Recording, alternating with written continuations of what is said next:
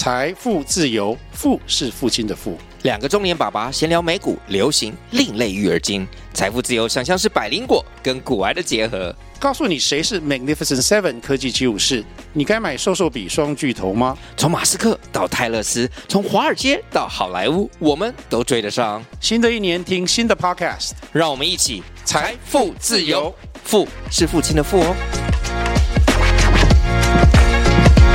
Hello，大家好，这是 A 徐徐，我徐大家好。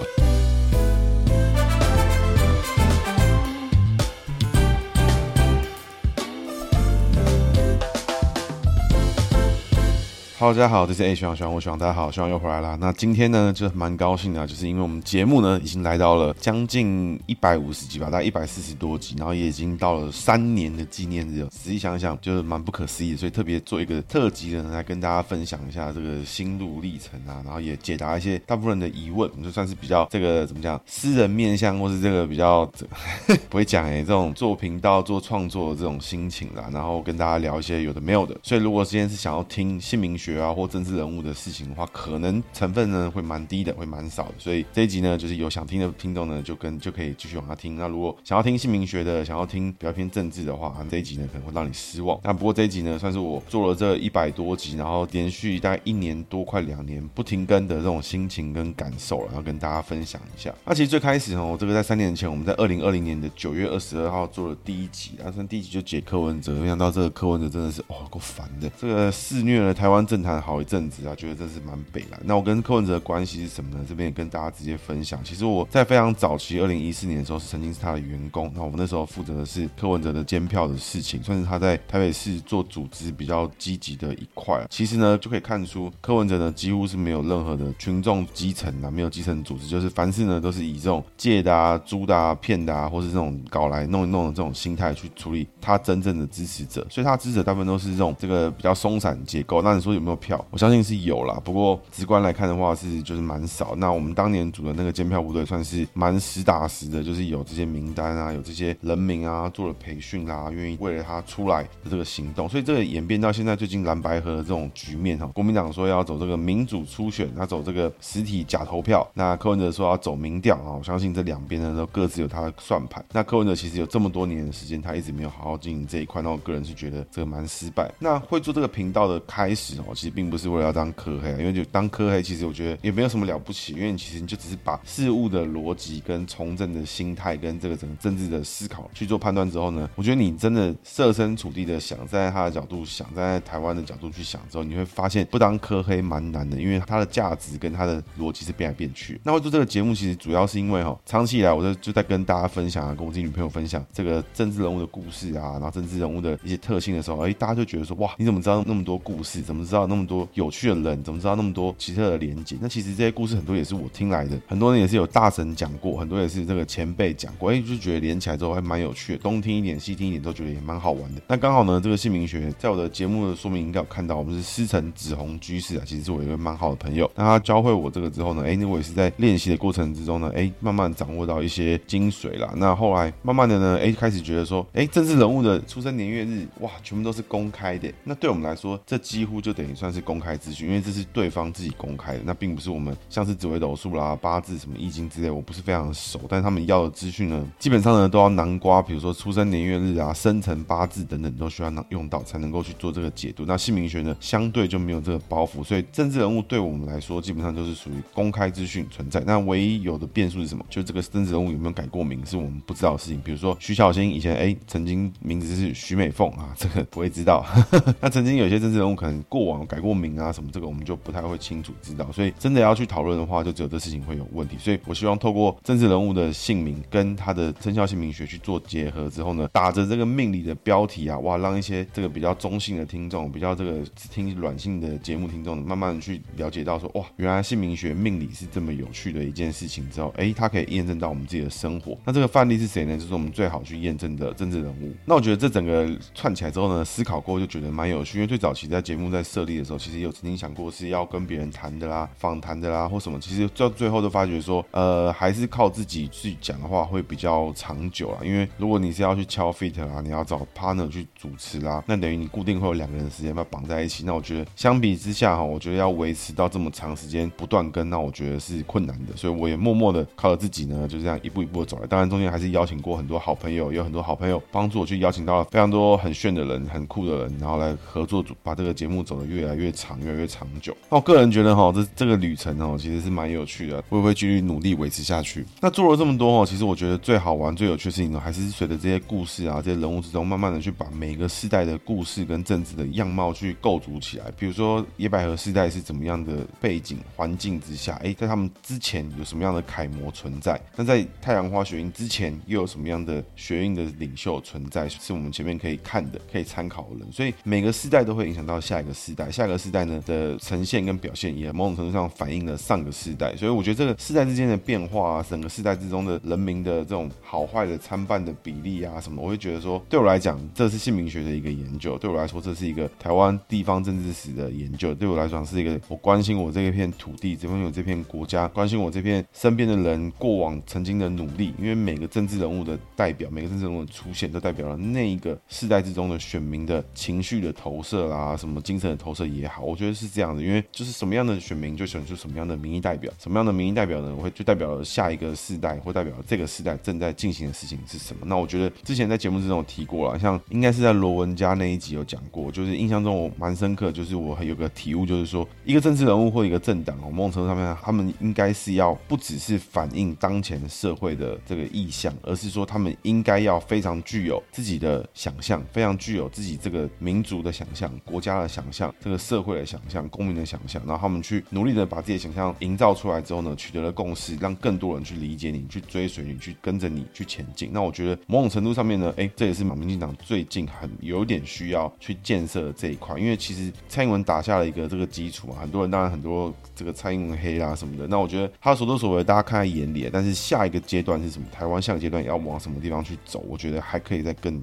强调一点，我觉得会更好。做这个节目呢，当时就是把这个整个节目的阶段呢分成两大面向。第一大面向当然是姓名学命理。那我在这个过程中也收获了很多这个喜欢姓名学，然后也会跟我私讯讨论姓名学的这个听众，那我觉得蛮有趣的，也给了很多意见呢。有时候甚至呢，有听众还会抓到这个说，哎，你这个解的好像怪怪的。那我之前在这个回应听众私讯啦，也发现说有些听众在这过程之中也学习到了一些东西，然后他们也有一些反应啊，或是甚至哎预约付费咨询之后呢，我还可以现场抽考。那我个人觉得就觉得蛮有趣的，因为 这个感受哈蛮蛮特别的。那后半段呢，其实就讲政治人物的故事啊。政治人物故事的话，其实我当时的整个设计的架构是这样，就是说我一方面当然想讲这个故事，但是怎么铺陈，其实我一开始是没有概念，所以一开始有点像是当前有什么议题，当前有什么故事，哎，就可以拿来做，就可以拿来讲。其实哦，在节目刚开始的时候，你会发现，其实我的题目、title 啊、人物选材很多都是跟着这个当下的时事啊也好啦，跟着当下的一些这个新闻啊也好，但这个构筑这些人的过程中，就发现说，哎，其实如果那个礼拜如果没有时事哈，这个陈平时期，那怎么办呢？也一片尴尬。那我会慢慢发现说，把这些人跟故事讲完之后呢，我会发现，哎，默默的可以把一个拼图拼上去。比如说把柯文哲啦，比如说把吴怡农啦，比如说把之前比较年轻，比方我们现在熟知的政治人物的这个区块拼起来之后，你会发现说，哎，这些人的心态，这些人政治人物把的太阳花世代去呈现出来。再往更前面，野百合；再往更前面，美丽岛；再往更前面，老党外。每个世代的故事讲到一部分的时候，哎，东讲一个，西讲一个，慢慢就可以拼出一个拼图。那你会在这个里面找出一个穿针引线之中的核心人物。比如说，在其中一个很大的拼图是谁？你看。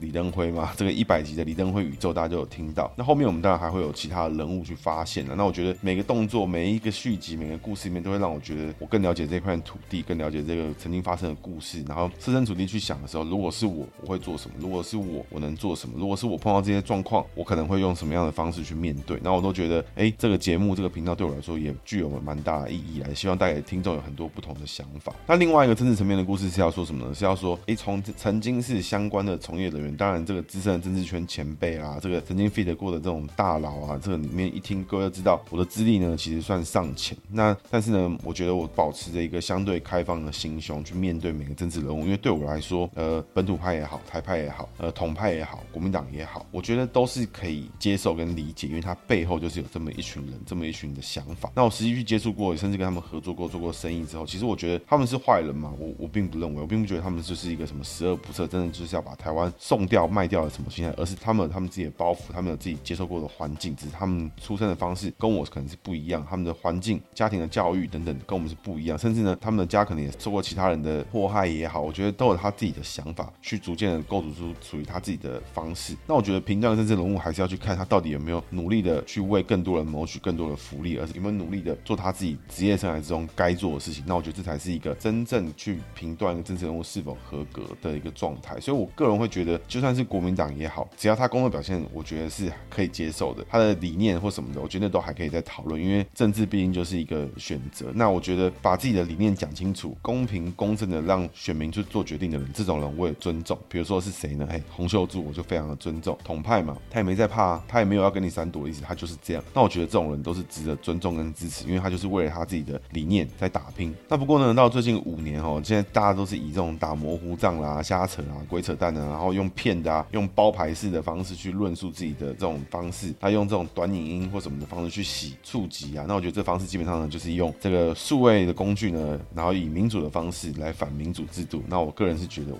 非常痛恨这种行为哦。那我觉得韩国瑜有没有？我觉得这个柯文哲有没有？这个侯友有没有？赖清德甚至也话也有一点点。但是我觉得哈，这个非常不喜欢现在这种风气。那我觉得最讨厌就是包牌啊、双标啦、啊、这种东西，就是最恶搞、最恶劣的。所以纵观我的节目来做来看的话，我其实一直以来哈，我都是希望就是从姓名学角度呢，哎，用这个命理的方式，让更多人去接触，我愿意来去思考、理解这件事情。另一方面呢，是想要把政治故事讲得更多、更丰富，让别人更可以去设身处地的去为每个政治人物去想说，如果是你，你会怎么做？如果是你，你会怎么办？那另外一方面，当然就是说，把我曾经听过的 know how 啦、一些想法啦、一些判断的模式啊，分享给更多的听众。因为其实我相信有更多的听众是完完全没有碰过政治圈的工作，完全不知道政治圈在干嘛，完全不知道政治这件事情在干嘛。他们就会觉得啊，这这些都是私人恩怨啦，民进党就是恨国民党啊，国民党就是要把民进党弄死啊，什么之类啊，这个什么的，柯文哲就是清流啦什么的。然后我妈，就是政治这件事情呢，就不是一个一刀切，不是一个标签，不是一个什么事情。这件事情每个人在自己工作领域都可以理解，但是呢，一到政治圈里面，大家就会觉得说，哇，这事情不能理解，他就会觉得谁谁谁就是怎么样，谁谁谁就是如何啊，商号这些人在这个圈子的时候呢，他们理智就会断线的。那我这个节目呢，一方面也是希望打破这件事情，让更多人去这个心平气和的，哎，更开阔的心胸，更愿意接纳别人的想法的模式去理解这件事。那有听众会好奇的，为什么我们节目一开始就叫做哎学长学长，然后甚至我在自我介绍时候一直都说哈喽大家好，这是哎学长学长，我学长大家好，学长又回来了。那这个疑问的部分哈，其实呢，主要就是说，哎，在我的圈子里面，在我的生活圈子中呢，有这么一群人，看到人就会叫别人哎学长学长学长，哎学长就叫别人学长。那我觉得呢，这个叫学长这个行为呢，大家可能觉得蛮北烂，但其实呢，你换这个角度去想的话，就是以前古早时代就是哎这个前辈你怎么看啊？这个先辈啊怎么样？直到现在呢，叫学长或叫学姐，我觉得这个多了一份这种亲切的感觉。而且呢，每个人身上呢都有值得学习的地方，所以先叫别人学长，先叫别人学姐，八九不离十哦，不会有错。我现在也有国中生跟国小生的学姐，我也没有说什么，对不对？所以这个凡事呢，我觉得叫别人学长呢就没有错。所以呢，我的节目一开始是叫做哎学长学长。那为什么会改成现在频频频道的名字呢？叫做姓名学政治呢？那其实是因为我发现哈，当我打开这个政治分页的时候呢，发现我的节目名字是 “A 学长学长的时候呢，然后标题跟这个 title 都写一些这个可能看不太懂的话，什么泄露天机啊什么的。那我觉得对于一般完全野生的听众来说，可能会有一点点不知道我在冲三小。那我觉得事实上呢也是，所以呢，为了这个搜寻的考量，跟为了让别人比较能够第一眼呢去看透我的节目在干嘛呢，所以我把节目名称呢改得比较通俗一点的，叫做姓名学政治。那也没有好好跟大家解释姓名学政治是什么呢？其实我是希望透过用姓名呢来让大家学政治这件事情，也跟大家分享说是姓名学哎的政治的观念是什么，那是什么样的格局会碰到什么样的人，什么样的搭档会碰到什么样的事情。那我觉得这事情呢，就是在这个节目的新名字里面呢，其实也想了一下，虽然听起来只是把两个 topic 直接叠在一起，叫做姓名学啊跟政治，于是呢，节目名称就叫姓名学政治。确实啊，听起来是有点偷懒，不过呢，主要还是为了不熟悉的听众来讲，所以我就是外面的节目标题里面会写说是姓名学政治，但是呢，进节目里面大部分都统称，哎，我是 A 学长学长学长，大家好。那这也是这个要回答的几个大问题之一啦。那其实我在中间吼做了一些尝试啊，什么甚甚至邀请过我们的宇哥来做这个听众实体体验场啊什么的，后来就觉得说，嗯，受限于一受限于设备啊什么的，然后这个听众的部分反应有时候在刚刚开始三年前的时候，哎，也没有那么的热烈，然后就找了宇哥，觉得反应还蛮不错。后来就觉得要继续想的话，我觉得故事性如果不够，那这个内容我觉得也不够好的话，我觉得就这个不够好玩，所以就比较放弃这个。那如果有听众呢，非常非常有很多的故事想要跟我这个来 feat 一集的话，你可以私讯跟我聊一聊，我觉得是不错啊。那这节目走到现在哈三年了，因为一年大概是五十几周嘛，所以这个一百四十四十多集，大概可以证明几件事，就是我大概有十多集是拖更，拖着拖着就拖掉。哎，在三年之间，我非常确定，至少我后面的一年半以上哦，都是在稳定每周周更的情况。那所以周更的情况对我来说，哦，对一般听众可能不知道，大概录制一集 Podcast 节目，我会查功课啦，查资料啦，然后这个看一些新闻的来源啦，然后自己去调查研究、写稿等等的事情。在早期，我大概每一集需要花大概可能十到十二小时为主。那到后面的话，我到最近的情况大概是大概花可能呃大概四到八小时之间不等。那不过因为我个人拖延症的关系，所以我在这个节目制作过程中，我都需要这个大量的进进行一个放松，需要看一些影片或什么的这个状况，所以大概会需要周末的一天啦，或是半天的时间去完成这件事情。那因为这种创作的过程，其实就觉得，哎，你很需要酝酿你的心情跟心态，然后你才把静下心来把这件事情去完成。那这是一个最近比较卡关的事情。那另外，因为还要维持这个社群的热度什么的，那你还要去做行销素材。各位如果去看我的 Instagram，我做的非常的认真，但是呢，速度完全赶不上进度，因为每周就会有一集，一集会有三则贴文、三则影片要转档出来。截至目前为止呢，我在我的 Instagram 上面只更新到了五十多集，非常多的进度要追。那因为要做影片啦，要去拉那个 layout 啊什么的，对我来说其实也是要花时间。那这边呢，就是更新比较慢，请大家见谅。不过最近呢，跟各位报告，我在我的 Instagram 上面呢，我会另另外尽量的把这个时事类的事情啦，做一些评论啊，发一些限动什么，所以也鼓励大家更多的跟我互动，因为每一个互动，每个私讯对我来说都是一个，哎，好像是一个加油打气、鼓励的那种感觉，就是哎，有人在关注你做这件事情，然后就觉得其实呢，哎，是有点温暖的，所以感谢呢一直以来有跟我聊天的听众啦。那资深听众哦，听到够多集的听众就知道哦，其实我们花了一点时间去建筑、去构建了这个过去的呃李登辉宇宙里面的相关人啊，非常多人，什么陈水扁啦、蔡英文啦，什么各式各样的总统级人物，哎，然后曾经发生过的事情，甚至在更古早一点的林洋港啦，什么谁的，哇，这些事情每一个人构建出来之后，发现说，哇，李登辉真的是在中间穿针引线非常重要的一个角色，改变了台湾社会会非常重大的一个人物。那接下来我们还会有美丽岛时代啦，还有更早期的党外时代，怎么怎么样在体制内呢进行一个逆袭？那另外呢，最近还会有一些针对这个法律上面的问题啊，因为像我一直有听过一个神秘的故事，那这故事呢就是关于宪法改革的部分。那这部分呢，等我做好功课之后呢，再来把这个内容呢一一铺陈出来跟大家做分享。这边要跟大家分享一下，就是说这一集呢，短短的哎，跟大家分享我的心得啊、感受啊，就是非常感谢一路以来陪我走过这个三年的听众了。那三年呢，这个 感觉呢是其实哎，没想到已经这么久了，也没想到说哇，我们坚持了这个一百四十多集，那感受呢非常的特别。那这边呢就念一下这个过往的评论，Apple Podcast 有很多评论，这其实我一直以来都没什么去回应大家，然后也没什么时间跟大家分享，因为这个评论速度呢其实没有很多，那数量也没有很大。那不像我们这个 Podcast 界大佬股癌大大，每一天每一集呢都可以念出很非常多评论。那我们累计三年呢，我们一集把它全部洗掉。那第一则评论呢是有个人说，第一个评价的节目啊，这个好像是朋友啊，所以感谢你。那第二个评论呢是说，听不到五分钟就觉得夸张了，以赖品妤为例啊，把他造成讲的好像是很厉害的年轻人，从零到立委。拜托你完全没说到他家背景，他老爸是谁，靠关系这块不说，讲的好像都是他的努力，靠关系没什么，如何运用才是重。这种网络上查得到的核心关键也不说，真的是空话连连。姓名学非我领域，尊重您的专业，但政治发言在客观性比较好，要不然就只是台湾这里满点的绝情节目而已。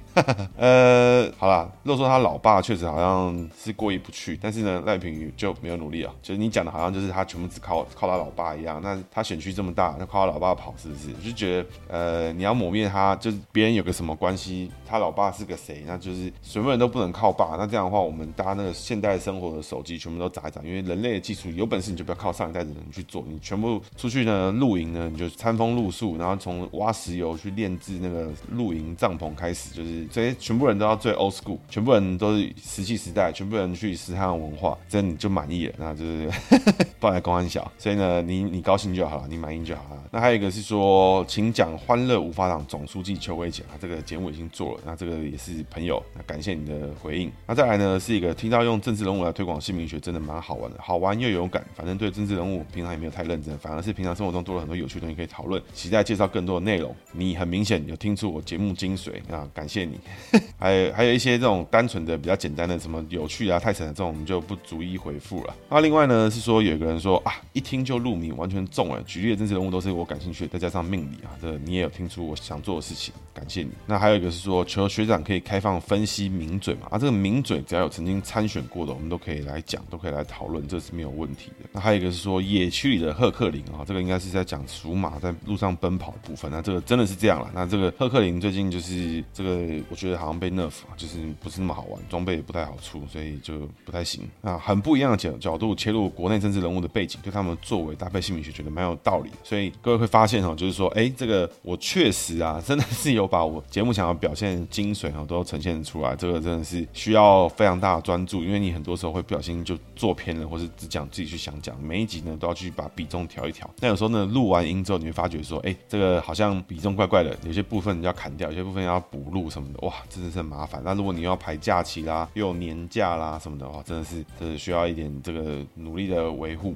台中李心杰说，听了快十集，就从第一集重听做笔记，那现在已经一百四十多集了，那你可能有蛮多笔记要做，有机会我们大家交流交流。那某天不小心发现了节目，第一次看到把政治结合姓名学，很多东西分析的也颇有道理，听声音感觉是年轻的人啊，有别于我对这类专家的想象。呃，随随着这个节目的制作呢，我们逐渐的也要不年轻了，所以感谢你对我声音的这个评论。那确实啊，因为政治跟姓名学，大家都会觉得说，哇，这个一定要很老才会评论政治，看的才够多啦，然后或是这个很老对于姓名学才可以理解。那这个三十出头的年纪啊，已经不出头了，快要中间了，就对这两个领域呢可以做评论。其实呢，一方面也是我胆子够大，敢做这件事情；另一方面呢，就是各位会发现哈，随着你的社会经验累积，你会发现很多人只是他只是变老，他只是他没有变厉害，他只是变老而已。他变老了，他就只是比较皱啊，比较皱的话，他坐在那边好像比较比较称头。所以呢，这个我所以我在节目中一直有提到，怎么这个人到底有没有认真去努力过他自己的生活，有没有认真努力把他自己的专长变得更强？我觉得这都才是评论一个人的价值。他有没有好好把自己该做的事情做好？还有说看豪放的线动，知道此频道啊，这个感谢我们浩哥学长啦。那这个也这边鼓励欢迎大家收听一下浩哥学长那一集，尤其那一集我觉得聊一聊，就蛮有意思，风格好慵懒，但是属虎的解析好少，还是属虎的政治人物太少。其实慢慢的也变多了。那我这一集两年前应该是在赵少康那一集附近出现。那最近赵少康的这个这个政治金童哦，已经常常出来了。最近呢，这个战斗蓝呢动作不断了，这个大挺马文君，所以他可以算是这个马文君背后的这个常进人之一啊，鼓励他继续挺下去。战斗蓝绝对不要手软。还有一个两评论呢是说，虽然不算非常关心政治，但对姓名学超有兴趣。现在调查完别人星座，都会偷偷调查生肖，再找是不是有分析。那目前我自己都觉得相当准，也很爱听学长骂人啊。这个确实有收到蛮多这个私讯或是 feedback 说喜欢听学长骂人。那这个 学长要骂的人真是蛮多的。那不过呢，学长在那个二零二二年的预测集呢，也是被听众骂的蛮凶的。那还有一个是说超级好听，听了就停不下来。然后这也是我的目的，因为我的内容呢一直以来都是希望把各式各样的资讯呢，不想要它太追时事，所以在三年之后你可以回来听这个人的故事，他还是可以持平的去讲。那我觉得变动比较大是谁呢？我一直私心都不不理解为什么那么多人喜欢听林林志坚那一集。但林志坚那一集呢，他应该是后来崩坏最多的这个部分。那最大的原因还是因为他这个论文的事件。那我觉得论文事件呢，我个人啊还是觉得他非常可惜，因为不知道为什么他就没有处理好。那我觉得个人是觉得蛮鸟的。那这个论文事件哈，我觉得还是要讲一下我个人的看法，因为很多人觉得当时啊，学长就是瞎挺，学长就是挺绿啊什么，学长就是无脑挺一波。那当时哈，其实你各位看他论文标题的话，其实这个林志坚跟那个另外那个说被抄的那个人哦，这两个人论文标题是写什么？他们都主主轴呢，都是分布在写二零零一四年林志坚在新竹选举代表了什么意思。如果这两个人呢，都是一个完全不认识的路人甲跟路人乙，那一定是用时间来看来来说没有问题。但今天有一个人他妈的是当事人，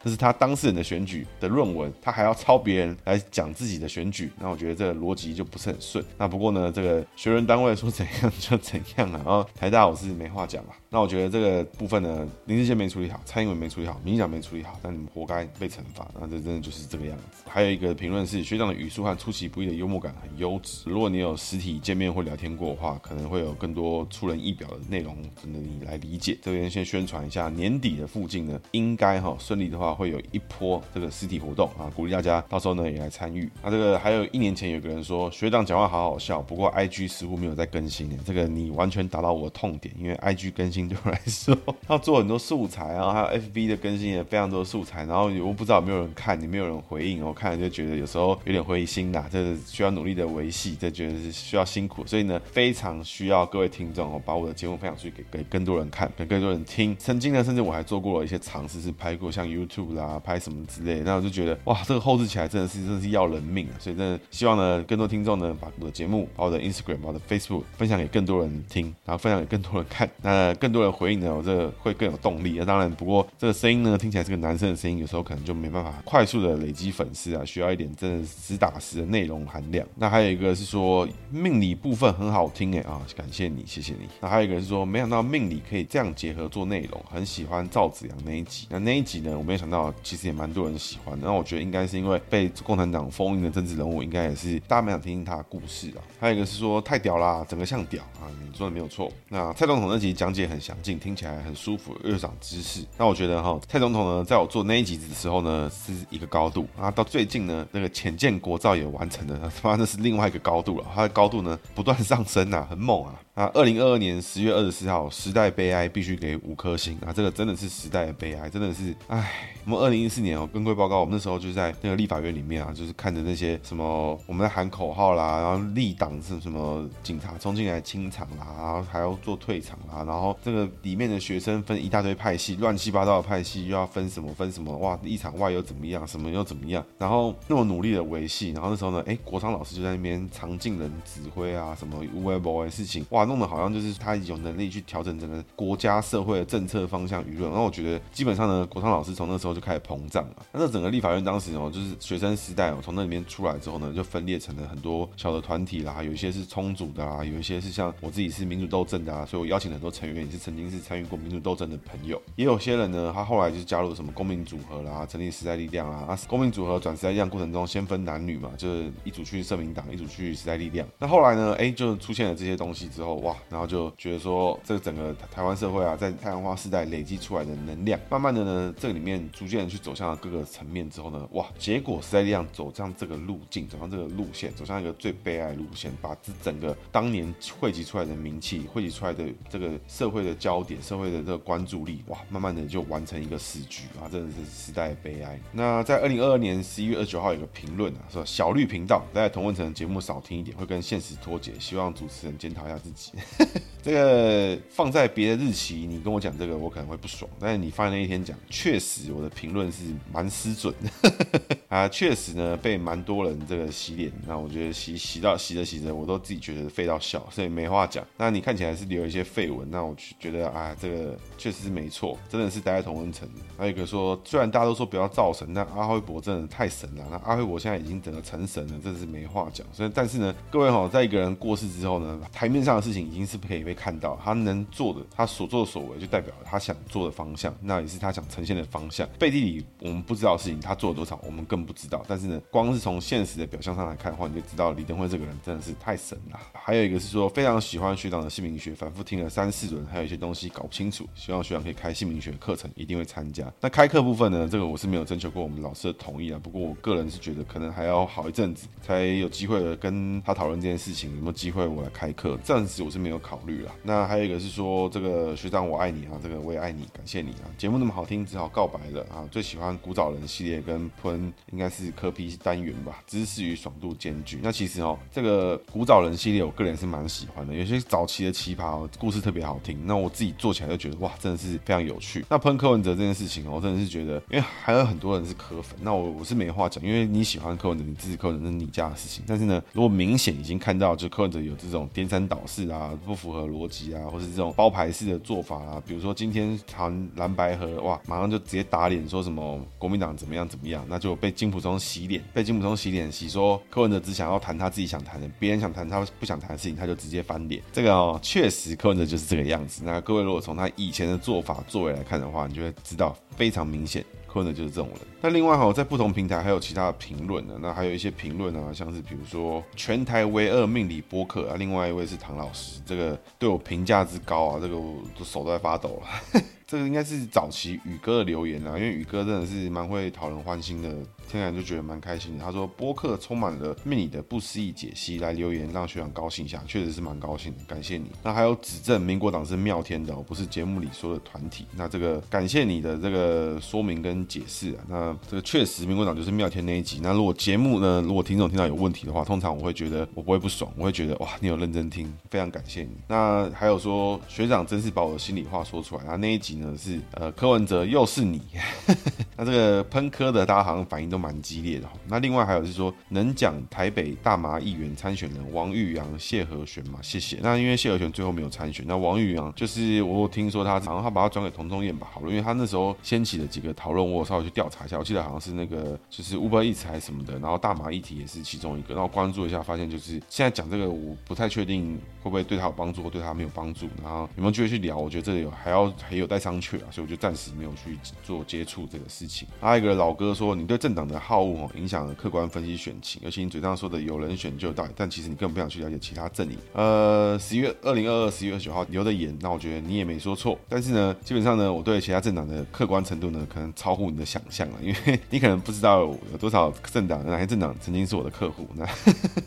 那你你你觉得怎么样就怎么样哦，我是没话讲。基本上呢，在二零二二年的预测呢，我是烂的跟狗大便一样。真的针对那方面的趁乱的一些批判呢，我是概瓜承受了。因为错就错，如果我是对的，那你还批判我，然后你还讲这些有的没有的，我可能会不爽，因为太错了，错到我就已经觉得废到笑了。然后那天还被观众取笑，所以我 我已经觉得就是没差，那你高兴就好。那另外呢，还有一个最新留言是说啊，我觉得你一定没看过工程师或理工背景的人是怎么工作的。小弟身为一个工程师，大家要做一件事情是一定都是有条理的框架。一步一步向外拓展，把该做的事情和应该要厘清的谬误，然后秉持对事不对人的务实态度啊，讲了很多事情。他说：“我已经看过两位律师和一位经济学家治国了，呵呵，就是那个死样子。我非常期待看到一位医生当上总统会用什么方式来治国。然后他治国有方无方都不影响到我的生活和收入，至少我生活中收到的资讯还在风上会比较投我所好一点。那这个人呢，就是哎，你这样讲就是你高兴就好，因为你也是先入为主的认为没有看过工程师或是没看过理工背景的人，因为我自己就是理工背景的人。”我工作的环境呢就都是工程师，那你高兴就好。那另外呢，这次选举呢，有两位医生。所以呢，其实你是赖清德粉丝，我也是没话讲。那另外呢，你收到这些资讯呢，基本上就是受到这个柯文哲最大资讯战的影响。那你要这样去看，我也是没有话讲。因为目前为止，台面上唯一一个有被爆出拿公家资源在公家的时工作时间，在公家的时段有做网军的 Love Arrow，就是我们来自于前台北市政府的柯文哲市府里面出现。那你认为这次选举里面只有一位医生，那也是你受资讯战影响。因为这次选举呢，赖清德好死不死呢，哎，刚好也是医生。那好死不。时呢，他曾经也很 gay 白在高铁上面呢救过一些路人什么的。那我觉得这个你受资金战影响的成分呢是蛮严重的。那这个鼓励你呢，这个走出你的同温层，那跟我一样一起走出同温层，接受一些批判。那以上哈就是这几年的评论啊，因为评论其实数量没有很多，有些人就是给了五星评论。那这评论其实我们每个都会看。那有的时候刚开始也是会觉得说哇走心了或什么的。那现在都觉得说啊有看有听有回，我觉得都不错啊。都感谢大家的评论跟批判还有支持。那节目呢，我会努力的维持下去。去啊那当然，自己的埋着头苦干，自己埋着头这样慢慢走下去。我觉得这当然是一方面自己想维持下去，还有一方面想把想讲的故事讲完、讲好，讲到一个程度。那我自己当时开始上传第一集的时候，有没有想过说，哎，三年后你还在做一样的事情哦？哎呀，我是没想过这件事情。三年后我听众变有哪些人呢？我也不知道有是什么样的事情。那不过呢，总之这三年是这样走过来。听众是不是那种一线的节目，一线的那种 podcast 是不是？那明显的看流量跟看排名，感觉啦应该不是。那但是呢，我还是非常希望有一天哦，这种政治类的人物啊，这些政治的故事、政治政治的背景的故事内容啊，可以逐步的被拓展出去，被更多人去理解。当然，我的史观啊，我的理解层面呢，当然都是从我自己的角度去出发。但是呢，基本上我觉得蓝的也好，绿的也好，各个党派，只要你有好好生活，好好的呢，把你该做的事情，把你好好的政治的事情做好，我觉得我不会给你太差的评价，我也会给你一个觉得我觉得不错的一个方式。那姓名学解析是怎么样，该怎么样就怎么样。我我也是不会啊，绿的就是什么都讲成好的，蓝的什么讲成好的，因为名字呢就是长那样了，我也不会在命理上面呢这个先给你的这个评断。那我觉得这个社会哦就是很公平的，因为每个人呢名字就是这么个两三个字嘛，当然有一些奇葩名字字很长。那我觉得回过来去看的时候，这样的节目为什么要到最后做个姓名小技巧？一方面希望大家听到最后，另一方面呢也是希望告诉大家这个字在什么时候用起来之后会有什么样的状况。那你去听这些政治人物的姓名学的解析跟解说，还有说明的时候呢，你从来都不是要去听他的不好或他的坏，他的怎么样，而是说他用了这个字，他用到什么程度，用到什么境界，他如何去 push 自己，把自己走向一个高度，被这么多人认可的一个程度。这个字可能你有，或是你朋友有，那如果是你的话，你怎么用？你用到一样的格局的时候，你用一样的态度的时候，你有没有用一样的方式去面对你自己的生活，去面对你自己该做的事情？那我觉得这每一个姓名，每一个用字，每个生肖天干地支，你随时都可能在这一百多集里面找到一个跟你有相关的字，跟你有相关的用法，跟你有相关的用词、用字。上课、下课、上身、下身，这个生肖喜忌，什么松刑迫害等等的，你都会听到，你都有可能碰听到。那你听到之后，你怎么面对你的问题？你怎么面对你自己的缺点？你有没有好好的把你该发挥的事情发挥到好？还是你用最简单的方式去面对？那我觉得这有很多方式，当然不免俗，跟大家就是业配。如果想知道你自己的问题跟你的缺点，还有你想做想把什么事情做到更好，随时呢可以私讯我 IG、Facebook 来咨询，看要不要来理解一下，到底你的问题会是什么？我会给你什么样的建议？那节目到这边哈，三年了，也是一段时间了，非常感谢各位的支持。那接下来呢，也会有希望推出一些新的东西，鼓励呢大家呢，诶多分享我的节目，对我来说帮助非常大。鼓励呢跟我互动，那跟我互动呢，对我来说，哎我觉得蛮好玩。最近呢，我会逼迫自己尽量多发一些时事的线动啊，经营社群啦，然后努力的找 fit。那如果听众朋友有认识或者觉得不错的对象啦，或什么觉得可以来 fit 一波的哦，也可以欢迎私讯介绍。那这个都是非常开放，因为你们的投入呢，会影响到我对于这件事情，哎，是不是更充满热情，更充满热忱？当然，我自己本身就已经充满热情，不然我不可能盯三年。那咨询的部分呢，哎，当然非常需要大家鼓励 来咨询啊，这算咨询呢，就像是在抖内我做节目持续下去的动力一样，是当然也会有差。所以呢，这是以上这一集呢，就是我这三年来的感受，跟大家分享，还有评论跟回应的部分。那每一个评论呢，其实我都会看；那每一个内容呢，我都会看；每一个回复呢，我经常都会回复。那时间有的话，我就会慢慢的抽奖啊，慢慢去做该回应的事情什么的啊。社群的经营部分呢，啊，也是希望这个来给我一点时间，慢慢的跟上。那以上呢是这三年的评论，非常感谢大家陪我一路走来。以上是今天节目，谢谢大家，大家拜拜。